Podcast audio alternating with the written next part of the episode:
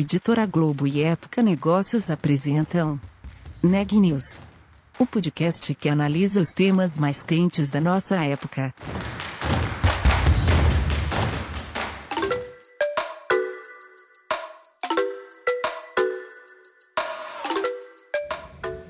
Olá, meu nome é Ana Laura Stachewski, eu sou da Época Negócios e você está ouvindo mais um episódio do Neg News nosso podcast sobre como navegar e liderar em tempos de incerteza.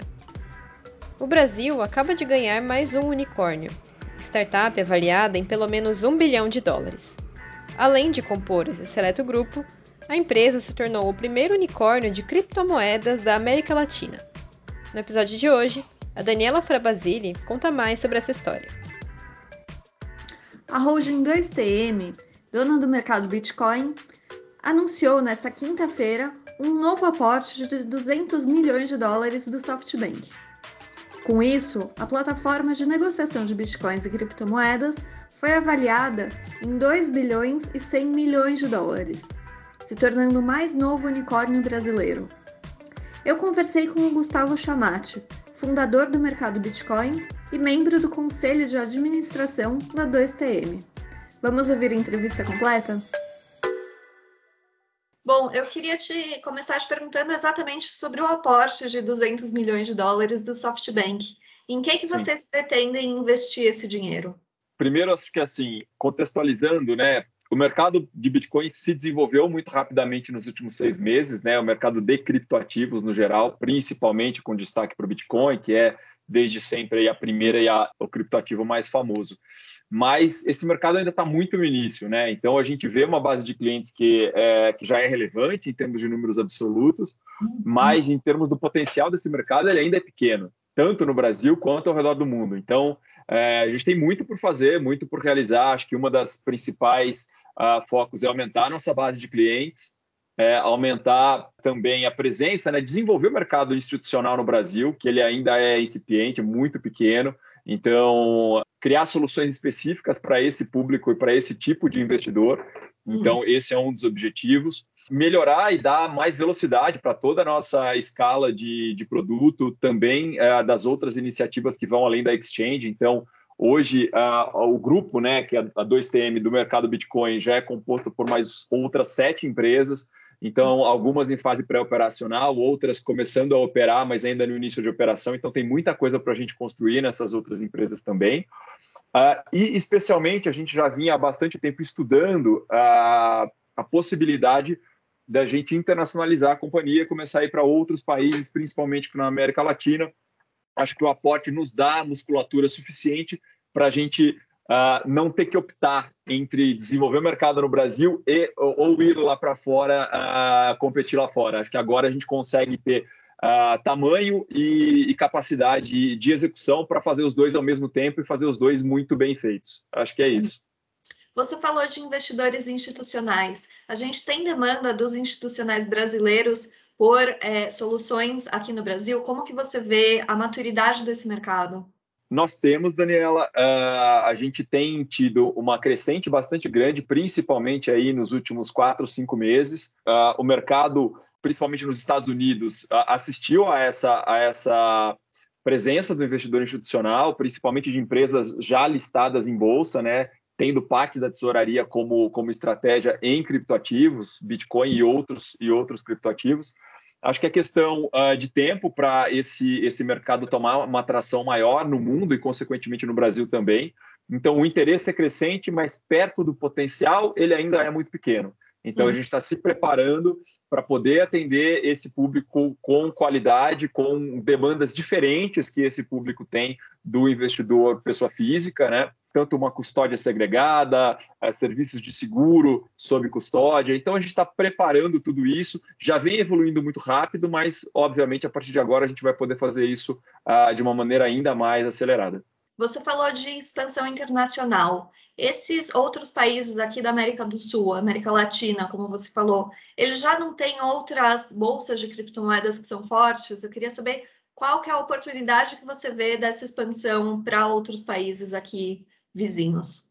Legal, Daniela. Quando a gente fala do mercado de exchanges somente, né? Você olha para o serviço de exchange, que é basicamente fazer a intermediação entre clientes que querem comprar e vender criptoativos, a gente tem players que já são relevantes uh, na maioria desses países, nas maiores economias. Mas uh, o, o, tipo de construção que a gente tem feito, né, de e, e, o que a gente se propõe a fazer, que é criar a ponte aí entre o mercado tradicional uh, e essa nova economia digital baseada em, em tecnologia de criptoativos e blockchain, uh, ela é muito mais ampla do que só exchange. Então a gente está estudando quais são os países que já têm algum tipo de, de regulação desenvolvida ou de uma lei mais específica, onde a gente entende que esse tipo de construção no Brasil pode ter uma vantagem competitiva, e a gente está olhando esses países não só para entrar uh, de maneira orgânica, mas também uh, estudando potenciais M&As, né, aquisições que possam acelerar esse processo, principalmente aí na Argentina, né, no México, Colômbia e o Chile. Uhum. São os países que a gente tem estudado já há alguns meses, então esses planos já, já, já fazem parte do, da nossa estratégia, mas de fato agora a gente vai poder acelerá-los também. Uhum. E o que, que significa para vocês ter um sócio como o SoftBank a partir de agora? Daniela, assim, muda muita coisa, né? Acho que eh, na, na prática a gente vai descobrir a partir de agora, mas a gente está muito, muito feliz por, por, por, ter um sócio como o SoftBank. É um fundo reconhecido no mundo todo, né? Não só pela capacidade de investimento, mas também pelo tanto, uh, pela forma que ele, enxerga a, a transformação que a tecnologia pode fazer em diversos mercados. Né? Uhum. Então, acho que é, é, um reconhecimento muito grande para a gente da nossa estratégia ter esse tipo de, de, de reconhecimento, ter esse tipo de, de aporte uh, e, e, ganhar uh, um sócio que tem acesso a praticamente o, o, mundo todo né? e pode nos ajudar tanto na construção e desenvolvimento da estratégia, quanto na busca por profissionais fora do país. Uh, acho que tem várias maneiras que, que o SoftBank pode ser relevante para não só ser um, um parceiro uh, uh, financeiro, mas um parceiro estratégico. É assim que a gente enxerga, e então uh, acho que a gente não poderia ter um sócio melhor nesse momento para poder realizar e colocar em prática os nossos planos. Uhum, perfeito. E esse ano vocês tiveram um maior volume já transacionado na plataforma do mercado Bitcoin. Em maio, a gente teve uma forte queda na, conta, na cotação das criptomoedas. Eu queria saber como que os investidores brasileiros reagiram a isso. Daniela, assim, para mim, uh, que estou no mercado desde 2013, uh, a, gente tenta uh, adaptar o mercado né, o, de criptomoedas a outros mercados que a gente está mais acostumado, como o mercado de bolsa, né, de ações, etc. E o, o, mercado cripto ele vem se desenvolvendo, vem tomando escala, mas ele tem uma dinâmica própria que é que ainda consta com, com convive com muita volatilidade, né? Então não é uma análise fundamentalista de uma empresa, é, é um mercado diferente e essa dinâmica de volatilidade ela faz parte uh, desse tipo de, de, do comportamento desse tipo de ativo desde uh, do, dos primórdios, desde 2012, 2013. Então a gente já viu vários ciclos de alta, que são seguidos de ciclos de eventual queda, e depois uma alta maior que vem trazer é, é, esse, esse novo ciclo de crescimento, de uso da tecnologia. Então, uh, obviamente, para quem comprou uh, no, no, na, na, no preço mais alto, aí, eventualmente em março tal, está uh, com esse investimento desvalorizado, mas como a gente sempre explica, é importante estudar e entender investimento. Então, a gente tem investido muito na, na educação dos nossos clientes, na formação e na educação financeira dos nossos clientes, para eles entenderem que ó, o criptoativo como investimento ele deve ser uma parte do seu portfólio e é um ativo de volatilidade, quando volatilidade é entendida como risco. E que ele deve ser, é, fazer parte desse portfólio para médio e longo prazo. Né, e não para um ganho rápido, instantâneo, esse tipo de coisa realmente não existe. Né? Então, obviamente, a gente tem uh, os clientes que estudaram e tomaram uma decisão mais conscientes e estão no longo prazo, e você tem o pessoal que eventualmente não estudou e estava querendo ganhar algum dinheiro muito rápido e muito fácil, e aí esse pessoal, obviamente, não está tão feliz, mas eu, eu, eu sugiro que eles estudem mais a tecnologia, aprendam mais com ela, entendam o poder de transformação que essa tecnologia tem, e toda a nossa visão é, é baseada nisso, que eles vão se sentir mais confortáveis em, em ter esse ativo como parte da carteira e carregar para longo prazo. Eu acho importante a gente falar também que o mercado do Bitcoin não tem só o Bitcoin como criptomoeda negociada, né? Vocês têm várias outras moedas, inclusive as stablecoins. Eu queria saber como que você vê a demanda por isso, que eu vi que vocês têm também uma, inclusive, que é atrelada ao ouro. Queria entender como tem funcionado esse mercado para as stablecoins. Legal, Daniela. A gente tem, de fato, aproximadamente 50 criptoativos listados na plataforma hoje. A gente deve acelerar bastante uh, essa oferta nos próximos meses.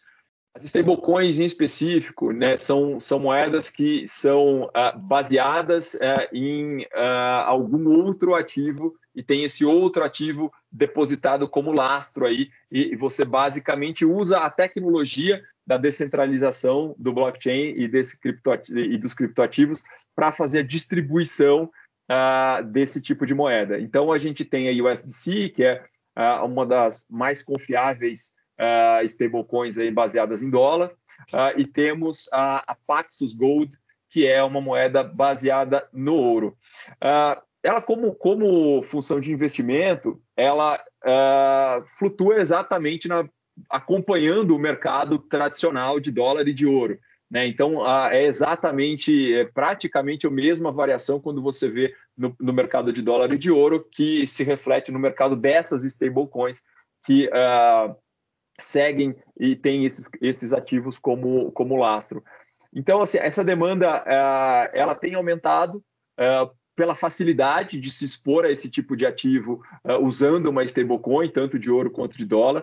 Uh, acho que elas, as stablecoins vão ter um papel muito relevante no mercado no futuro, encurtando barreiras aí de investimento uh, e mesmo sendo usadas como meio de pagamento em mais larga escala no futuro. Acho que é isso.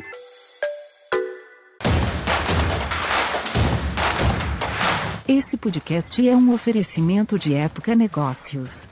Inspiração para inovar. Não deixe de conferir nossos outros podcasts. Presidente Entrevista Presidente.